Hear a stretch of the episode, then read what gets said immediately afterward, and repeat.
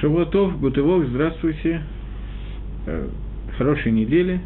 У нас 68-й урок по молитве, и мы внутри темы трапезы и благословления на трапезы и после трапезы.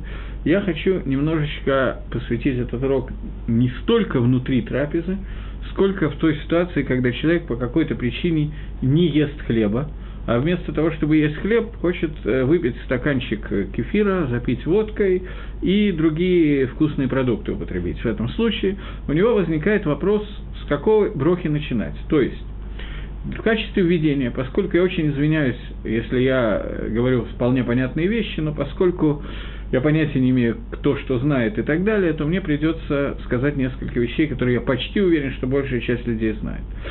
Э, существует ряд брахот, которые установлены хахамим. Любая браха на продукты, которые мы едим, установлена нашими мудрецами. Это не благословление, установленное Торой. Но после того, как рабоним установили эту браху, есть общий клаль, есть общее правило, которое говорит, что запрещено получить удовольствие от этого мира без благословления, без брохи. Ассур ли анут миалам азе было браха. Запрещено получать удовольствие без брахи. После того, как мы это знаем, то мы должны на любую вещь, которую мы берем в рот, говорить благословление. И не только в рот, но даже вещи, которые мы нюхаем, тоже нуждаются в брахот. Поэтому я скажу буквально несколько слов о брахот, которые мы нюхаем и так далее. Любая браха составлена примерно одним и тем же нусахом. Существует, вернее сказать, существует два нусаха, две формы благословлений. Первое это брахот на мицу, и вторая – это брахот на ганау. Разница между этими благословениями в том, что брахот, о котором мы говорим на мицу, мы должны говорить немножко иным нусахом. А именно, нусах – это порядок, э, штамп, я не знаю, как это сказать. Э, Борухата Ашем Алакейна Мэла Галам, благословен ты Всевышний Бог наш Царь Вселенной, Ашер Китшану Бамитсуэса Вацивана, который осветил нас своими заповедями и заповедовал нам. Браха, ты нам заповедовал такие-то и такие-то мецвод. Это после этого мы говорим броху, например, леганиях твилин, надевание твилин, аль митсва цицит, на митсву цицит, и любой другой браху, на любую митсву, о которой мы говорим, мы говорим этим нусахом. И эти брохи мы должны говорить до того, как мы делаем митсву. У нас есть общее правило, я не помню, говорил я об этом или не говорил, правило, которое говорит, что «Коля мицвод миварех авер лесиатан». Каждую митсву мы благословляем перед тем, как делаем митсву. Кинерей об этом, так кажется, что я об этом говорил, и мы говорим перед митсвой. После митсвы мы не говорим, за исключением некоторых брахот, я сейчас вспоминаю, что я говорил действительно эту тему, которые по ряду причин говорит после, говорится после митсвы, потому что их нельзя сказать до митсвы. Э, так пасак э, Талмуд Бавли – Талмуд Ирушалми, Гемора Ирушалми, думаю, что об этом я не говорил, говорит, что броху надо говорить во время, когда я делаю митсу. Не до и не после, а во время. Только не вместо. В то время, когда я делаю митсу, надо, по идее, микр один, по закону надо говорить в это время митсвот. Но во время митсу говорить броху. Но почему мы так не нагим? Как я понимаю, и Бавли, и Рушалми считают одинаково, что брахин, брахот надо говорить до того, как мы делаем мецу. Только Ирушалми считает, что это бадиавит, постфактум, потому что я не могу говорить во время митсвы, а Бавли считает, что это лыкатхила, изначально так нужно делать. Может быть, сейчас мне пришла в голову такая идея, что, может быть, Бавли просто не обсуждает, что было бы, если бы можно было говорить во время, а приходит сразу после этого, даже скорее всего. А Ирушалми говорит о том, что есть одна броха, две, но одна из нас мы разберем, которой нельзя говорить в то время, когда мы одновременно делаем митсу. На самом деле этих брох и две, Ирушалми приводит одну из них. А именно, во время трубления в шафар невозможно благословлять на трубление в шафар. Поскольку и то, и другое делается ртом, то невозможно сказать броху трубить шафар, а одновременно говорит ту. Это невозможно сделать. Поэтому установили, что брахот говорится до трубления в шафар. И, соответственно, чтобы не перепутать есть еще кое-какие мецвод, которые невозможно делать одновременно. Например, Иршан приводит другой пример, но я приведу пример. Например, одновременно с окунанием миквы под водой нельзя говорить броха. Вот только в фильме, я помню, был фильм «Итальянцы в России», «Приключения итальянцев в России», там Миронов, он говорил «со дня не вы в рацию». Я так говорю, со дня не вы, так в рацию он говорил. Обычно человек под водой разговаривать не умеет. Поэтому из-за из этого установили из-за этих двух вещей еще есть кое-какие вещи, что не, не, не говорить броху во время, когда мы делаем митсу, и тогда возник вопрос, когда и говорит до митсу или после, и установили наши хазаль в Геморе Псохим Давзайн, установили наши мудрецы, что брохи надо говорить до того, как мы делаем митсу. Вот, а не после этого, за исключением нескольких вещей, когда мы не можем сказать до, мы говорим после. Ирушалм я почти наверняка не говорил, так я думаю. Окей. Брохи, которые на гано, на получение удовольствия. Это немножечко другой вид брахот. Бирхас гано, брахот на получение удовольствия. Поскольку нам запрещено получать удовольствие от этого мира без брахи. Почему нам запрещено получать удовольствие от этого мира без брахи? Понятно, что в первую очередь это касается брохи гамоцы, которую мы разбираем. Но сейчас я хочу сделать некоторый перерыв от брохи гамоцы. Я надеюсь, что в следующий урок как бы, из Радашем я вернусь к ней. А сейчас я хочу перейти к некоторым другим брахот для того, чтобы просто понять структуру того, как мы в архиме, что мы в архиме и так далее.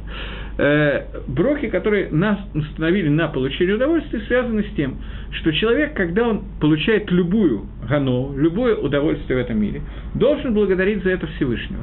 По идее, вполне достаточно было бы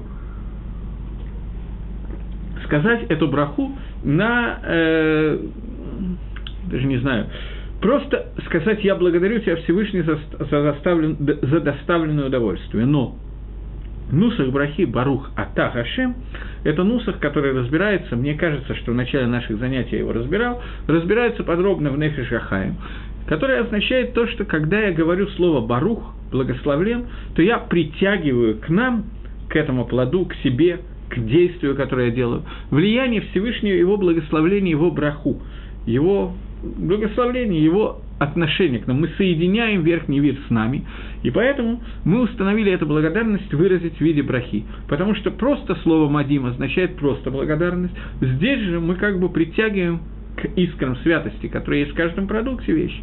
Теперь давайте в связи с этим подумаем немножечко над такой темой. А Кодыш Барагу Всевышний, благословен будет он. В тот момент, когда он сотворил мир, это было мгновение, но это мгновение длится уже скоро 6 тысяч лет, продолжает творить мир. Я уже говорил об этом, когда мы комментировали Брохи Нашма, но тем не менее это надо повторить, что Акодыш Барагу Михадеш Тамид Беколь Рега Маасаберейшис. Каждое мгновение Всевышний обновляет творения мира. Если бы на какую-то долю секунды Всевышний отвлекся бы, кибоехоль в кавычках, отвлекся бы от творения мира, от того, что контактировать с этим миром, то мир бы превратился в состояние того увогу, он бы полностью исчез. Поэтому Всевышний каждое мгновение Михадыш обновляет творение мира, это очень существенная вещь в том, о чем мы говорим.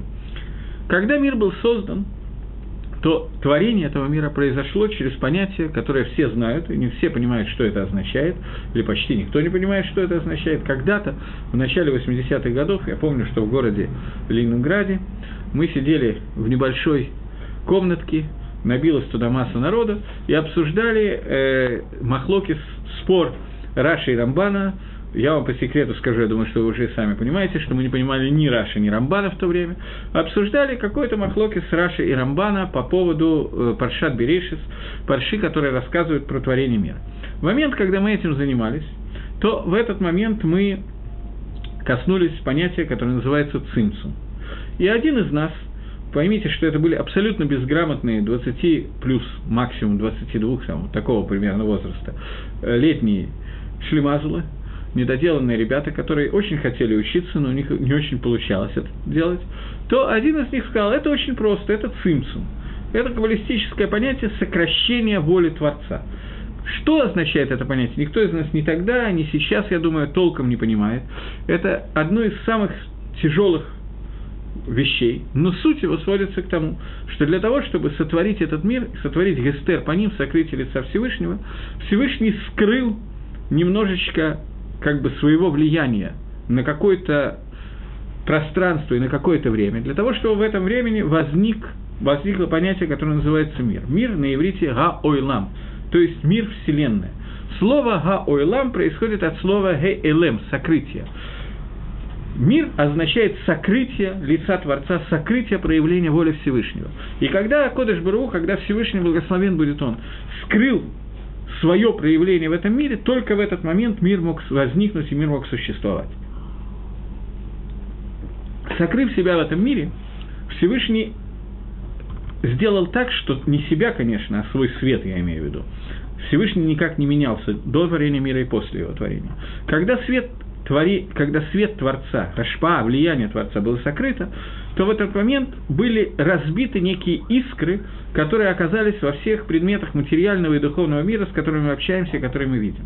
В тот момент, когда человек получает ганау, получает это удовольствие от этого мира, я еще раз прошу прощения, если я говорю очень понятные вещи, я их касался, но иначе мне трудно объяснить, что такое браха, и я решил, что лучше я повторю, чем я чего-то не доскажу.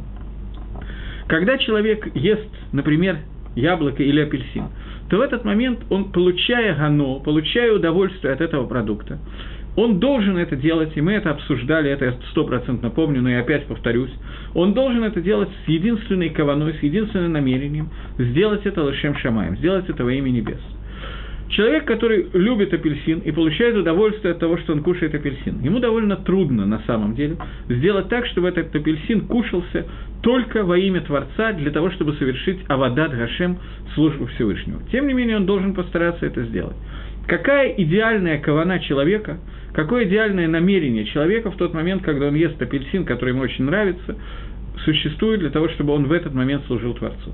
Намерение его должно быть то, что я должен получить удовольствие, быть веселым, получить силы от этого мира, для того, чтобы это помогло мне сделать ряд мицвод, ради которых я существую в этом мире. Понятно, что сделать это очень тяжело, и об этом сказал Шлома Амелах, я точно помню, что я это говорил, но я считаю необходимо это повторить несколько раз.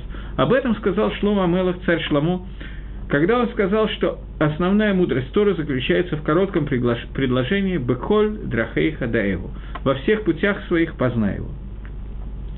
Таким образом, когда человек получает гано от еды, сейчас мы говорим о еде, в тот момент, когда человек получает удовольствие от еды, он должен лить кавена, должен постараться, чтобы эта еда дала ему силы э, служить Всевышнему и совершать какой-то ряд мецвод.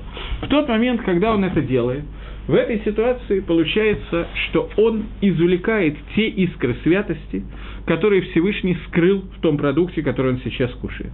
Например, если это апельсин, то с самого начала в любом апельсине находится какое-то количество нацисот к душе, искры святости. Мы даже знаем, сколько их находится, но не будем входить в эти детали – можно для красоты сказать 288, это цифра, которая вам ничего не скажет, но не будем обсуждать ее, не скажет. Вот тут есть люди, которые кивают, вот сказывают мне, что действительно не скажет. Я не буду даже входить в этот вопрос, но тем не менее, на 500 к душе искры святости, которые есть, мы можем поднять путем простого действия еды. И не только еды, любого другого действия в материальном мире, если оно направлено для службы Всевышнего, мы это делаем. Поэтому, когда мы говорим благословление Броху, я перехожу к тому, для чего я все это говорю. Когда мы говорим благословление Броху, то часть нацисот, которая существует, часть искр, искр, которая существует, мы поднимаем ко Всевышнему в тот момент, когда мы соединяем этот продукт с Творцом и тем самым прибавляем себе силы для того, чтобы служить Всевышнему и возможности его служить. И это браха Барух Ата Гашем, когда мы присоединяем эти искры, которые находятся здесь внизу, с источниками этих искр, со Всевышним. Я немножко расшифровал то, что это то, что я сейчас рассказал, написано в книге Нефиш Гахаем, но я немножко расшифровал это и прибавил немножечко пояснений, которые я взял от своих рабаним. Не будем входить в то, откуда я это взял, это сейчас не так важно. Это суть брохи на Ганоу, когда мы хотим леганот. И это то, что сказали наши мудрецы, благословенной памяти, что человеку запрещено лаганот миалам азе было броха. Человеку запрещено получать удовольствие от этого мира без брахи, потому что в этом случае он не может поднять нецесот к душе наверх. Поэтому наши мудрецы установили определенное количество брахот. Я хочу упомянуть шиту мнения Раби Мейера, который говорит, что каждый человек, который мишане, мимадбек, не, не, не буду полностью ее упоминать, есть э, вопрос – если я не знаю наизусть текста брахи и нахожусь в месте, где нету сидура, что мне делать в этой ситуации? Если я сказал браху другими словами, если я запутался и сказал браху немножко измененным способом, заменил какие-то слова, но суть брахи не изменилась. Я яцати и дейхава, я выполнил обязанности брахи.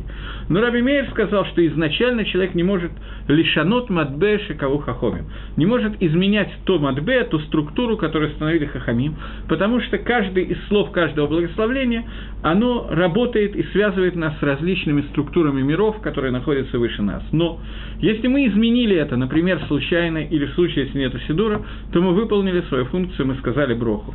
Броху идеально, конечно, говорить на иврите, но, как мы знаем, как любая молитва, можно сказать на любом языке, несмотря на то, что в этом случае вода и, безусловно, теряются какие-то аспекты, но икор брахи, суть брахи мы сказали.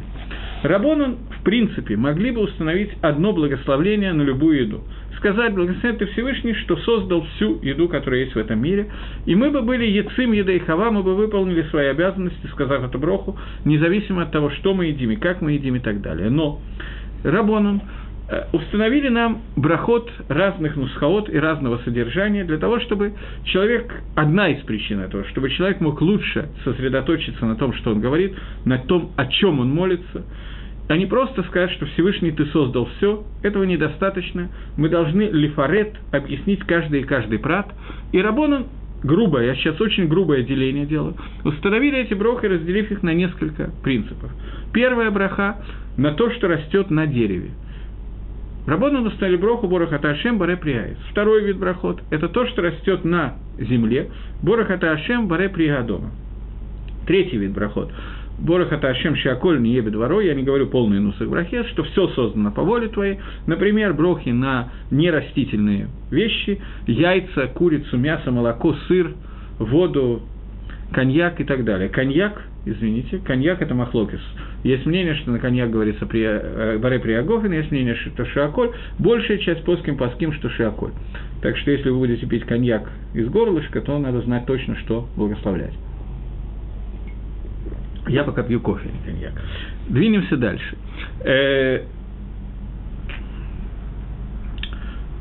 Есть два, две брахи, которые отделены от всех остальных брахот. И это те брахот, к которым нам надо постепенно перейти. Это браха на хлеб, Амоцелеха Мингарц. Я постараюсь о ней поговорить в следующий раз, сейчас не буду говорить на эту тему.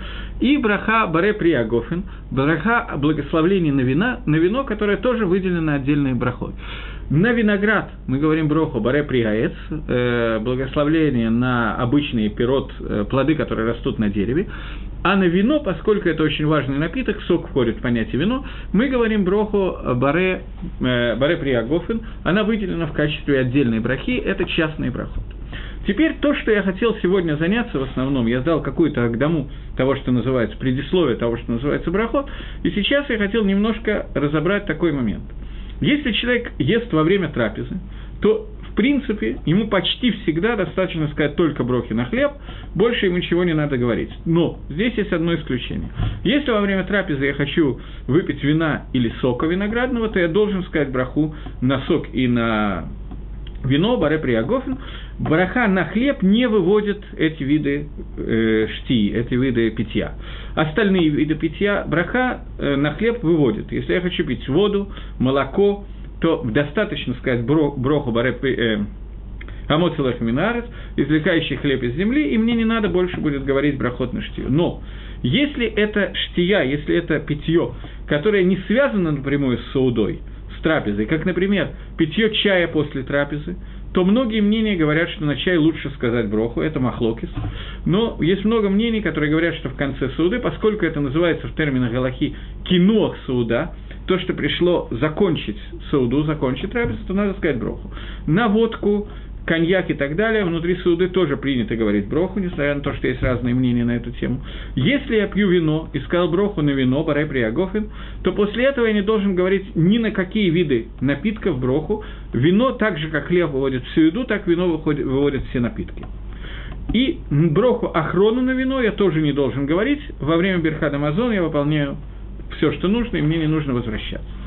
Это если мы говорим во время трапезы. Теперь я хочу сказать еще несколько слов, если мы не делаем трапезу, а хотим э, есть различные виды продуктов, просто так, по очереди. Э, есть, я не знаю, мороженое, э, печенье, шоколадку, яблоко, апельсин, грушу и маслину, то что надо делать в такой ситуации? В такой ситуации мне надо сказать брохи абсолютно на все вещи, которые я ем. То есть я должен сказать отдельно броху баре прияец на маслину, отдельно броху приадама на, не помню, сказал ли я какой-то приадам, на помидор, и отдельно шиаколь на сыр, допустим. Я должен сказать все три брохи, и тут возникает вопрос, в каком порядке их говорить. Я не буду входить в махлоки, Раби Игуда, Рабонан и так далее. Какие-то Мекудот нам надо разобрать, но так как самое простое делать, и в общем здесь практически трудно сделать ошибку. Но я хочу предупредить, что Диней Брахот, несмотря на то, что люди так принято считать, что правильно начинать изучать Талмуд и Голоход именно с Брахот, я частично с этим согласен, частично нет. Диней брахот очень тяжелый, это одни из самых трудных брахот, особенно та тема, которая начинаю сегодня, поэтому я хочу, чтобы все, кто меня слушает, знали, что я не берусь сейчас осветить все законы брахот, поскольку это очень тяжело, но поскольку в них очень много путаницы, а человек здесь может сказать броху леватола, сказать неправильную броху, и это может быть Авейра де Арайса, может быть Дарабонан, Махлоки с Маген Авраама и Хайодом, то поэтому я бы хотел какой-то минимальный ликбез сказать, если кто-то знает, то знает, если кто-то не знает, то послушайте и попытайтесь запомнить, но зная, что я не осветил все, чтобы вы понимали, что вам надо задать вопросы кому-то для того, чтобы точно знать, как и что ли варех. Э, говорит Шельханорух – что если было перед ним несколько видов пирот, то и у них одинаковая браха. То есть, например, лежат маслины, яблоки и клуб... Э, нет, клубника нет, маслины, яблоки и что еще, орехи. И то, и другое, и третье браха одинаковая пригается. И среди них есть те виды, которые относятся к семи видам, которыми прославляется земля Израиля. То в этом случае, говорит первое мнение Шульханоруха, что я должен начать с того, с того из видов, которые относятся к семи видам. Рамбом, втором стихе, Шульханоров приводит Рамбова, Рамбом халек на это, Рамбом с этим спорит и говорит, что я должен идти за тем видом, который называется хавив. Что такое хавив? Тот вид, который я больше люблю – то есть, если передо мной есть несколько видов, часть из них, из семи видов, которыми славится земля Израиль, но я, например, не люблю маслины, которые славится земля Израиля, а больше люблю клубнику, то, несмотря на то, что это клубника даже из паре дома, есть мнение, что я должен начать с хавив, с того, что более любимое, и по этому мнению можно идти. Я еще раз говорю, здесь есть махлоки, спор, но если вы пойдете по этому мнению, то здесь не будет авейра, не будет, вы не, не ошибетесь, скажем так. Хотя можно делать иначе тоже. Таким образом, мнение Рамбамы, и оставим его пока как галахическое мнение, что в случае, если есть один из видов, который я люблю больше, чем другой, я должен начинать брахот именно с этого вида. Но нам надо сейчас определить такую вещь, что называется хавив. Что я имею в виду? Передо мной лежат несколько видов. Обычно я предпочитаю, больше всего люблю клубнику. Но вот сейчас, по какой-то причине, я хочу не клубнику, а соленый огурец, потому что после вчерашнего мне вот именно это сегодня требуется. В такой ситуации возникает вопрос, что для меня хавив? Клубника, которую я люблю каждый день, или огурец, который я люблю сегодня? На эту тему есть махлоки с решением. Спор между первыми комментаторами Талмуда и Галаха установлено по мнению Роша – что хавивом является то, что наиболее любимо не сейчас, а постоянно. То есть мы идем за постоянным. В этом случае я должен начать с клубники. Если я вообще не хочу ее есть, то понятно, что в этой ситуации я должен начать с соленого огурца. Понятно. Я просто хотел несколько вещей сказать. Теперь, когда передо мной есть много вещей, и я все люблю или не люблю одинаково, мне совершенно все равно у Высоцкого была песня «Мне все равно коньяк или Мадера». Вот в этой ситуации, когда мне абсолютно что сейчас есть и пить, то в этой ситуации возникает вопрос, я извиняюсь за шутки, в этой ситуации у меня возникает вопрос, на что мне говорить броху, на коньяк или на Мадеру. Значит, если это два вида шиаколь, то здесь нет принципиальной разницы. Если мне все равно что, я могу сказать и на то, и на другое. Но, но если передо мной лежат продукты, принадлежащие к семи видам, которыми славится Эрицесроль, то здесь мне надо идти, здесь есть более сложная система. Есть посук. Эрец хитава сара, эрец два шримон и так далее. Это она и так далее. В этом посуке дважды сказано слово «эрец». Я должен идти за тем продуктом, который ближе к слову «эрец», которое сказано. Причем, если и то, и другое первое, то я должен идти за первым, которого ближе к первому эрец, то есть хита. Таким образом, самым первым является производная хлеба. Вторым будет являться э, гефин, виноград, а нет, зайт, маслин, эрит зайт, потому что написано – Зайт – это шемен, шемен зайт, который делается, и так далее нужно будет смотреть. Третьим будет сара, который идет после хитим, и так далее. Сейчас я приведу вопрос, после того, как мы немножко выучили. Почему-то сегодня никто мне вопросов не задает, даже как-то обидно. Поэтому я задаю вопрос, раз такое дело. Вопрос такой, э, если перед человеком лежит уга, которая, э, уга, как на иврите, пирог, который приготовлен из сара, сарим. Сарим – это то ли ячмень, то ли овес, ячмень. Приготовленный из ячменя, приготовленный мизейносы, приготовленный какая-то, какой-то пирог. И кроме этого передо мной лежит маслины и вино. То с чего начинать? На что надо первое говорить броху? В чем вопрос? Можешь напечатать ответы на вопрос. В чем вопрос? Я пока поясню, в чем, вопрос, в чем заключается вопрос. Вопрос в том, что есть общее правило, что когда встречаются хит, э, мизейносы, угиот, э, печенье, пироги и вино, то вначале говорится на мизейнос. Мизейнос отодвигает вино. С другой стороны, если встречается зайт и сара, маслина и сара, то маслина стоит около слова «эрец», а «сара» – второе от слова «эрец». Значит, маслина отодвигает «сару». Гефин находится до э, зайта, вино находится до зайта. Таким образом, вино отодвигает зайт, зайт отодвигает сару, а сара отодвигает вино, и круг замкнулся. Этот вопрос, который задает Маген Авраам, и Маген Авраам, это комментарий на Шельхонорах, не знает ответа на этот вопрос, он остался бы царих Июн. Я вижу, что больше никто тоже не ответил, так что не только Маген Авраам не знает, как ответить на этот вопрос. Таким образом, что делать в этой ситуации? Маген Авраам остался бы царих Июн, можно начинать с чего угодно, это пад. Это одна из таких загадок галактических, которые существуют, и действительно ответа на этот вопрос нету. Я просто хотел ее привести, для того, чтобы проиллюстрировать пример – что когда перед нами находится много продуктов, надо быть большим Талмитхохомом для того, чтобы правильно знать, с чего начать. Но у нас есть одна вещь, которая является выход из положения, э, а именно пойти, по мнению Рамбова в таком случае, идти за тем, что, э, за тем, что мы больше любим. Потому что в этой ситуации оно отодвигает все остальное, хавив кодом.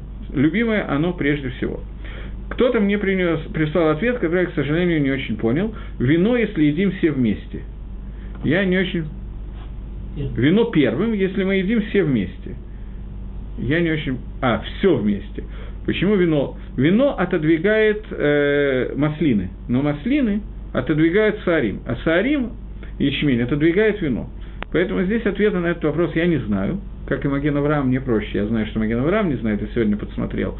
Поэтому мне проще дать ответ на этот вопрос. Это пад, это ситуация, на которой ответа нет. В этом случае Лекула Алма, по всем мнениям, надо взять то, что мы больше всего любим. А я думаю, что поэтому правильный ответ – вино. Теперь я понял свару, логику. Теперь двинемся дальше. Э, э, сейчас, секундочку. Если перед ним находятся две вещи, которые он любит одинаково, яблоко и помидор, то в этой ситуации обычно люди начинают трапезу с помидора, а не с яблока, потому что яблоко на закуску, на третье, еще какой-то ответ появился. Вот я, я так и понял, что это ответ. По Рамбову вино вкуснее. Я согласен. Вино вкуснее. Я, к сожалению, не могу пить вино. Для меня это большая проблема. Но так э, то есть могу, когда выхода нет, а на кидуш я его пью, но так я его очень не люблю. Поэтому, ну, в принципе, если вино вкуснее, то это правильный ответ на этот вопрос. Совершенно верно. Э, теперь следующий вопрос. Э, вопрос такой, что если передо мной находятся два вида пищи, одно яблоко, другой помидор, то первую броху надо говорить на яблоко. Почему? Потому что яблоко это более часто, если мне все равно, что есть. Потому что яблоко это более частная браха, Поэтому могу сказать баре прияец, а потом на помидор баре приадама. Если же я начал с помидора, то поскольку деревья тоже растут на земле, то, сказав броху на помидор, я выполнил свои обязанности по отношению к яблоку тоже. И есть большой вопрос, могу ли я теперь есть яблоко и говорить броху на него. Почему? Потому что, с одной стороны, сказав броху прига Адама, она включает в себя прига, если я уже не могу увернуться, а с другой стороны, шейла, какая была у меня, вопрос, какая была у меня кавана.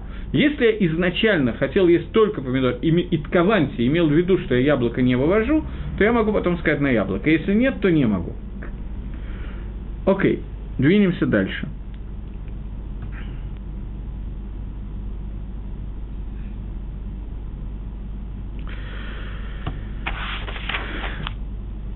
Теперь есть такая, такая ситуация. Она рассматривается в Мишне, и я сейчас скажу, потому что я говорю перед экраном компьютера, и не боюсь, что меня побьют камнями. Так бы при зрителях я бы боялся сказать. Обычно начинающие люди никак не могут это воспринять. Есть такая ситуация. Человек, я приведу так, как она рассказана в Мишне. Человек выпил стаканчик водки. Ему, понятно, хочется закусить. Перед ним есть селедка. Но селедку он не может есть просто так, потому что она очень соленая, поэтому он хочет ее есть вместе с хлебом. Ему не надо говорить броху на хлеб, ему достаточно сказать шаколь на селедку и закусить селедкой с хлебом, потому что броху мы всегда говорим на то, что является для нас икором, а не тефелем. Икор – это суть, то, что мы сейчас хотим, а не тефелем – то, что является производное, то, что паровозиком идет за ним, как вагончик за паровозом, вернее. Поскольку хлеб я не хочу сейчас есть, просто я не могу съесть э, селедку без хлеба, она слишком пересолена, то в этой ситуации на хлеб мне не надо говорить браху, мне достаточно сказать шаколь на селедку. Понятно, что это чисто психологически очень тяжело сделать, есть хлеб без брохи, без нафилаты даем, без гамоса, это очень тяжело сделать. Но в этой ситуации такая галаха, которая установлена в Мишне. И не только с хлебом, но и с любыми другими вещами. Мы всегда идем за икором, а не за тефелем. Если мы говорим броху на основную вещь, которая на, к нам относится, то вещь второстепенная, которую мы едим за одно, в этом случае нам не надо на нее говорить броху. Э, мне, Бейнатаем, временно пришел вопрос. Человек, который хочет кушать хумус. Э, я не знаю, все ли знают, что такое хумус сегодня в России, известно это блюдо или нет. Хумус – это такая замазка, которую кладут на хлеб, я не знаю другого подходящего слова, на которой надо сказать броху при Адама. Но есть его без хлеба практически невозможно, и никто не, ест. Человек хочет есть хумус и заодно очень хочет есть хлеб заодно с хумусом. Бепаштус, альпи галоха. Человек может сказать броху на хумус, а не на хлеб, и он выполнит свои обязанности. Здесь есть некоторое, за это время еще много вопросов появилось сразу же, здесь есть вот мне сообщают, я не могу сказать, что это вопрос, мне просто сообщают, что хумус продается в, в бронной и хоральной синагоге. Замечательно. О, этот вопрос значительно лучше появился.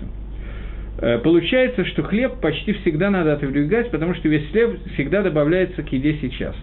Я не знаю, так это или не так. Если это так, то вполне возможно, что альпидин нужно так и делать, по закону так и нужно делать.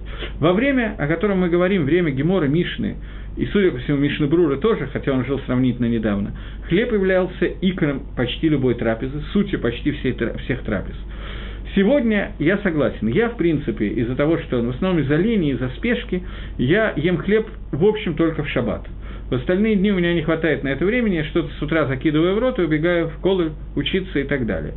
В шаббат есть время, и мы едим хлеб, и хлеб является сутью трапезы, и это существенная вещь.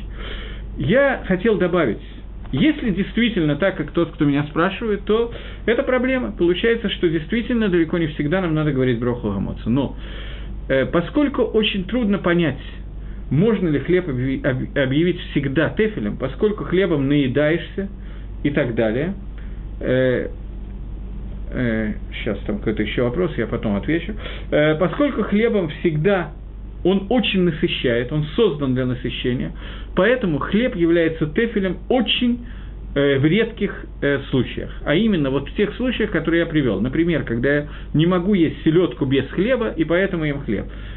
Даже с хумусом, который меня спросили, вопрос очень хороший, я не уверен, что несмотря на то, что микро один, по идее, хлеб является здесь тефелем, потому что я хочу есть именно хумус, но селедку я не могу есть без хлеба, поэтому я вынужден есть хлеб. Хумус я могу технически есть без хлеба. Поэтому в тот момент, когда я прибавляю его хлеба, я бы не решился в этой ситуации э, не говорить броху на хлеб. Я бы все-таки сказал, что хлеб является здесь близко к икарам. Дать ему полный динтефеля мне очень тяжело. Спрашивает Петр. Браха говорится в очередности, зависящей от дня недели. Э, если можно пояснить этот вопрос, потому что я не до конца понял. Не всем же быть понятливыми. Э, еще один вопрос. Надо ли смотреть, потому что именно насыщает человека? В принципе, да. Но хлеб, он всегда создан для насыщения, и из-за важности его, в случае, если у него нет четкого Дина Тефеля, то мы должны давать, говорить на него броху. Когда едим сэндвич, потому что хотим курицу, которая внутри, то вроде все равно надо говорить гамоци, так как это основной продукт.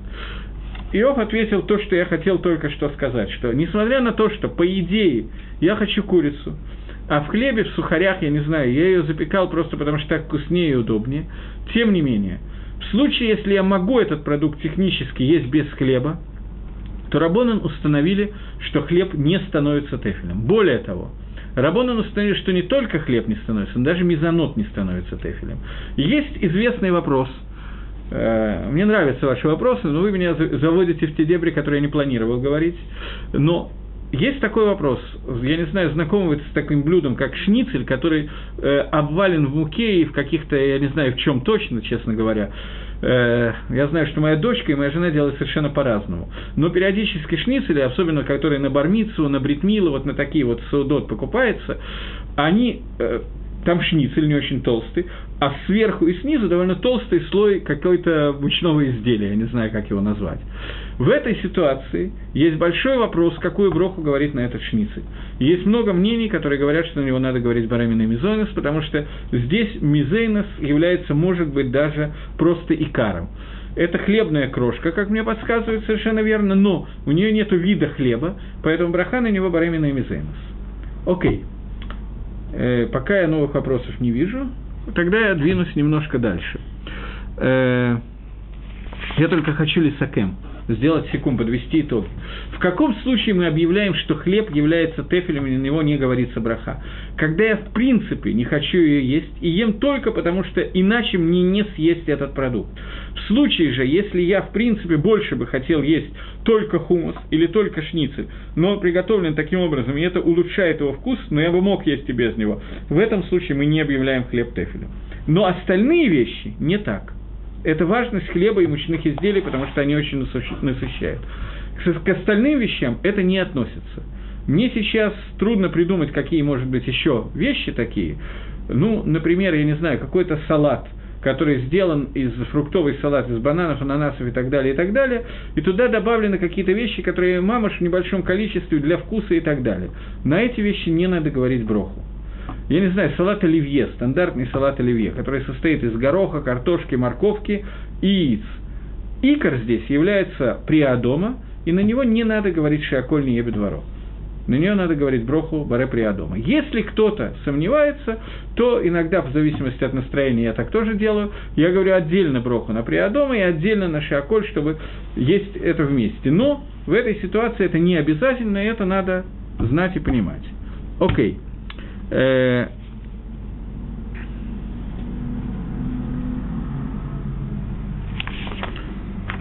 что еще тут такое нужно сказать? Теперь остановимся на том, как... Э, еще какой-то вопрос появился, на секундочку. Какая браха на Савганьота на питу, если пита со швармой? Тут некоторая трудность, потому что я не очень точно знаю, что такое шварма. Э, значит, э, сауганиот – это такие булочки, которые очень напоминают э, пышки, которые сделаны в России. А, она сделана очень сложным способом. Это обычный Шварма мне подсказывает, что кусок мяса, понял. Э, это такая булочка, которая сделана из того же теста, что хлеб. Я, может быть, потом на этом остановлюсь немножко подробнее, но поскольку вопрос возник, я сейчас отвечу. Э, это вещь, которая сделана из абсолютно хлебного теста. И, во всяком случае, для шкиназим, по идее, на нее надо было говорить броху гамоца. Но Поскольку она не печется, а варится, она варится в невероятном количестве машинного масла, после того, как она там сварена, э, она становится не цурат-пат, у нее нет вида хлеба. Поэтому на нее браха, которая на нее говорится, говорится броха мизейнос, но Поскольку есть различные мнения на эту тему, больше, чем две саугани вместе рекомендуется не есть, потому что если съедено больше, чем две саугани, то не исключено, что надо будет говорить Берхад Амазон. Пита. Пита бывает двух видов. Бывает пита, которая сделана на воде, и пита, которая сделана на молоке. Для сфардим, э, согласно мнению Шульханораху, нету никакой разницы, и мы можем всегда говорить броху на питу а, пита это... А, я говорю про пиццу.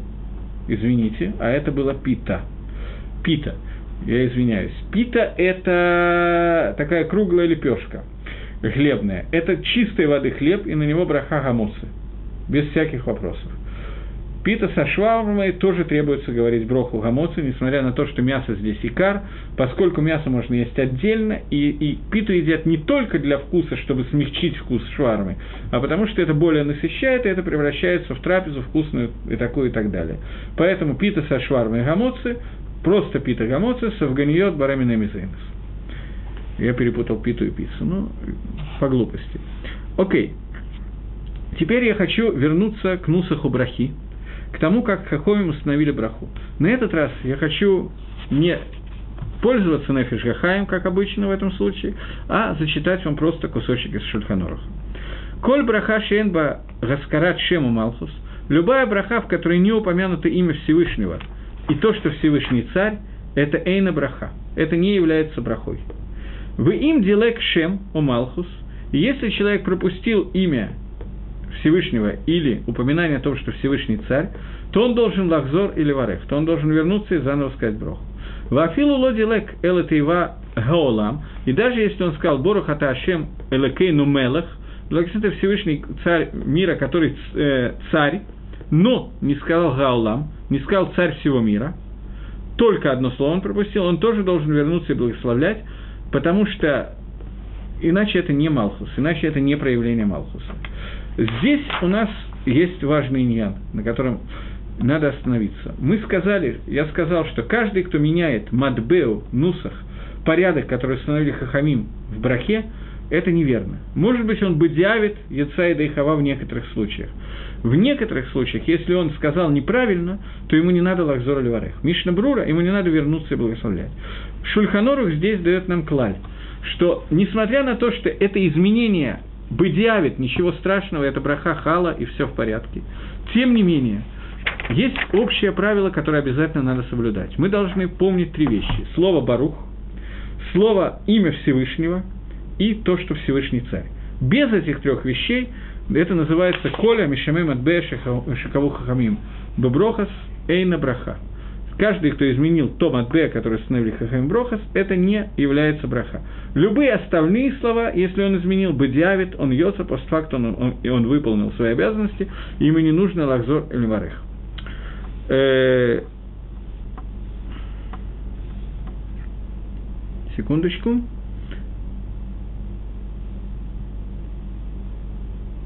Бюро Алоха здесь пишет интересную вещь, что несмотря на то, что если он перепрыгнул имя или перепрыгнул слово «царь», в обоих случаях он не выполнил браху и нужно заново ливарех, тем не менее есть разница между этими двумя вещами. В чем разница? Разница в том, нарушил он или нет заповедь, одну из заповедей Тору, «Лотиса эчми шаф».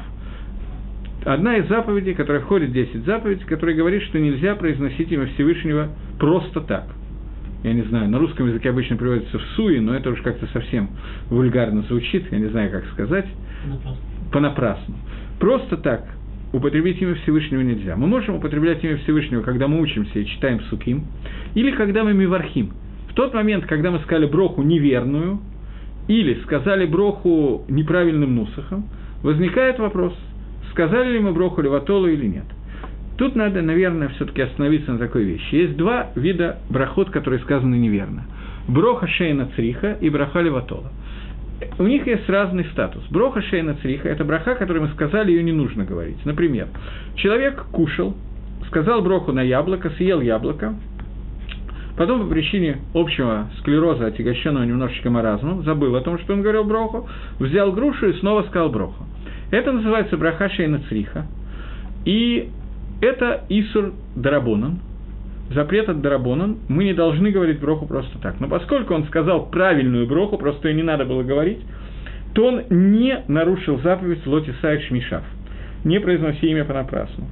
В случае же, если он сказал броху Леватола, броха Леватола, броха, которая сказана не просто там, где ее не нужно было говорить, а неправильная броха, неверная, существует своей динем, то в этом случае возникает вопрос, нарушил ли он заповедь Дарайса Лоти Сайт Шмишав.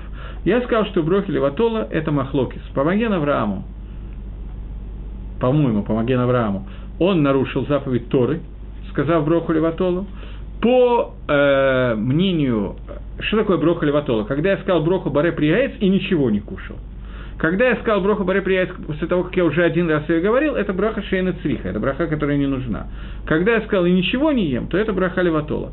Так по мнению Авраама, это запрет Торы, и, соответственно, по мнению Хайодам, это не запрет Торы, это запрет Трабона, Броха Леватола, поскольку Нусах Брахи я сказал правильный.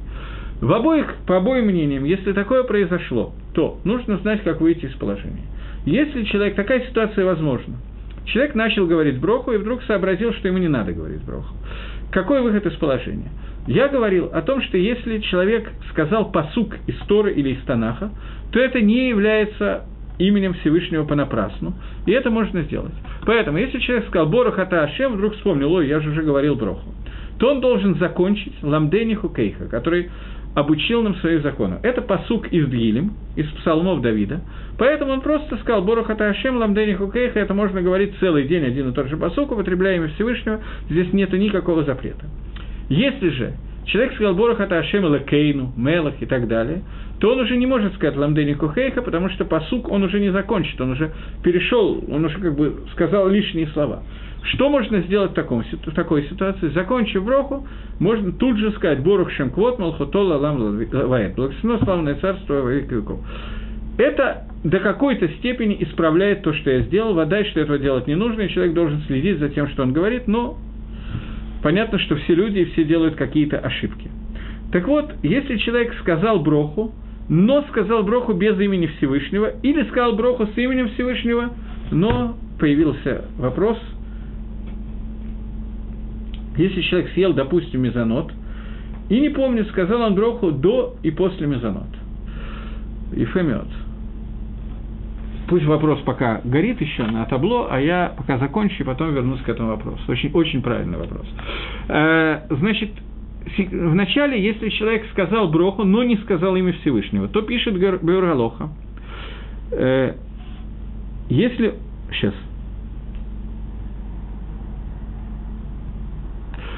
Что в этом случае нету имени Всевышнего, произнесенного понапрасну, потому что он просто не произнес имя Всевышнего. Но если он сказал Борох Аташем с именем, пропустил Мелах, и после этого сказал Баре Приядома, то в этом случае он еще и нарушил заповедь Торы. Кроме этого, Лози Сашем Шаф. Если он не сказал имени Мелах, потому что это довольно странная вещь. На самом деле, Нусах Брахот, как я не знаю, говорил или нет, но Нусах Брахот не установлен Всевышним он установлен Хахамим. Я сказал другим Нусахам. Но я тоже благодарил Всевышнего. Поскольку я не упомянул слово «мелах», а Рабонан сказали, что браха, которая без слова «мелах», это не браха, то получилось, что я сказал имя Всевышнего Борохата Ашем понапрасну, и таким образом нарушил заповедь Торы. Теперь появились два вопроса, на которые я хотел бы ответить. Э, если скалы Лакей, Израиль и далее, то Бора Хата Ашим Лакей, но я не понял, пожалуйста, поясните, если скалы Лакей, Израиль и далее, как или точка, я не совсем понимаю. Пока я отвечу на прошлый вопрос. Э, а, уже появилось несколько. Э, первый вопрос. Если человек съел, допустим, мезонот и не помнит, сказал он дроху до или после мезонот. Здесь вступает в правило закон, такой закон, что у нас есть правило, что софик, брахот, легакель. Я потом подробнее остановлюсь, почему именно софик, брахот, легакель. Сомнение, благословление, мы должны легакель и не возвращаться. Если я точно не помню, сказал я или нет, то я не должен возвращаться. Если и до, и после одинаковый дин, кроме молитвы Беркада Амазон. Молитва Беркада Амазон – это молитва Дарайса, все остальные брахот Дарабонан. Поэтому брахот Дарабонан есть клаль, совик Дарабона Лакула. Молитва Беркад Амазон – это установление Торы Всевышнего, и здесь есть правило Софик Дарайса Лахумра. Сомнения из слов Торы мы должны лагахмир. Кроме одной ситуации, которой у меня нет ответа на этот вопрос. Много лет назад, извините за неаппетитность истории, но Маасе Шагая у меня дома, история, которая была у меня дома. Одна из моих дочек, старшая дочка, а у нее была довольно сильная, уже прошла давно, астма. И как-то во время шабатней Сауды у нее начался приступ, и пока я бегал за каким-то лекарством в ГМАХ, э, в харидимных районах религиозных, есть обычно где-то по соседству кто-то живет, у которого есть много лекарств, и он раздает эти лекарства, а потом ему из аптеки возвращаешь. Пока я бегал за ингалятором для нее, я пришел, у нее от приступа она вырвала. Поскольку в тот момент у нее э, ей стало лучше, соответственно, тут же проснулась очень сильный Рад Шамаем, такое бывает, она спросила, а теперь я должна говорить Беркад Амазон или не должна говорить Беркад Амазон после молитвы? Потому что вроде бы как я ела, но уже сытость прошла, потому что все вышло. Что теперь делать? Я полез в Шульханорух, в чем был вопрос? Она боялась есть еще кусочек хлеба, потому что боялась тяжело дышать, еще что-то. Вот. И я полез в Шульханорух, и в Шульханорах я обнаружил такую вещь. Не в Шульханорах, в комментариях, Шарит. Что э, Шарит прямо задает этот вопрос, что если человек вырвал после еды, и если он остался сыт, он должен говорить Верхад Амазон. Если он не остался сыт, то не должен. Если он сомневается, остался сыт или не остался сыт, то Беркад Амазон у нас есть правило. Софик, Дарайс, Лахумра, любое сомнение из Тора мы должны Лыгахмера говорить Беркад Амазон. Но все это по отношению к мужчинам. По отношению к женщинам начинается балаган. Почему? Беркад Амазон, в нем есть несколько моментов, которые не относятся к женщинам, и Гемора осталось сомнений, Гемора в Брохас и Тос остались сомнения, относится ли Митсова до Арайса из Торы Беркад Амазон к женщинам. Почему? Потому что в Нусаке Беркад Амазон сказано «Альбрид шахатам табевсерену», что мы благодарим Всевышнего за тот брит, который он э, запечатал на наших телах. Речь идет про бритмила, которая на телах женщины почему-то не запечатана. В другом месте сказано «Велиарец шинхалта лаватейну» – землю, которую ты дал в нахалу, в наследство нам, нашим отцам. Женщины не получили удел в Арицесрое. Поскольку есть два момента, которые вроде бы как исключают женщин, поэтому молитва женщины Беркад это осталось сомнение, это молитва Тора или нет, из Торы или нет, и Гемора не знала ответа на этот вопрос. Ни Гемора, никто другой после Гемора, естественно, тоже не знает ответа на этот вопрос. Поэтому я так до сих пор и не знаю, какой день, если женщина сомневается, молилась она Беркад или нет, надо ей благословить второй раз или нет. Мужчина, понятно, что надо, женщина, осталось сафек, но сафек – который заключается в том, что это Сафек Истора или Сафек. Шерет Шува остался бы царих Июн, Шерет Шува не смог дать ответ на этот вопрос. Я спрашивал пару рабоним, никто из них не помнит и не знает, кто-то дает ответ на этот вопрос или нет, я тоже остался бы Сафек. Э, следующий вопрос. Когда мы учим молитву вслух, можно ли говорить имя Творца или только Ашем? Это зависит. Если я учу молитву вслух для, для себя или для кого-то взрослого, который может это разделить, то можно не говорить имя Всевышнего и говорить имя Хашем, и это будет лучше. Но когда мы начинаем учить, например, с детьми, то ребенок не может технически, он потом запутается, он потом так и будет молиться вместо имени Гашема, будет говорить Гашем и так далее. Поэтому, когда мы учим молитву вслух, или когда мы учим ребенка читать и так далее, то можно произносить имя Всевышнего. Это не называется понапрасну, потому что это лицо лимут – для нужд изучения Торы, и нет у тебя больших нужд произносить имя Всевышнего, чем для изучения Торы. Поэтому, если можно этого избежать, то можно избежать. Если нет, безусловно, без всяких проблем, сколько угодно можно произносить имя Всевышнего. Э, там был еще какой-то вопрос, но мне не, не дописали ответа на этот вопрос. Э, двинемся дальше. Сейчас, еще секунду.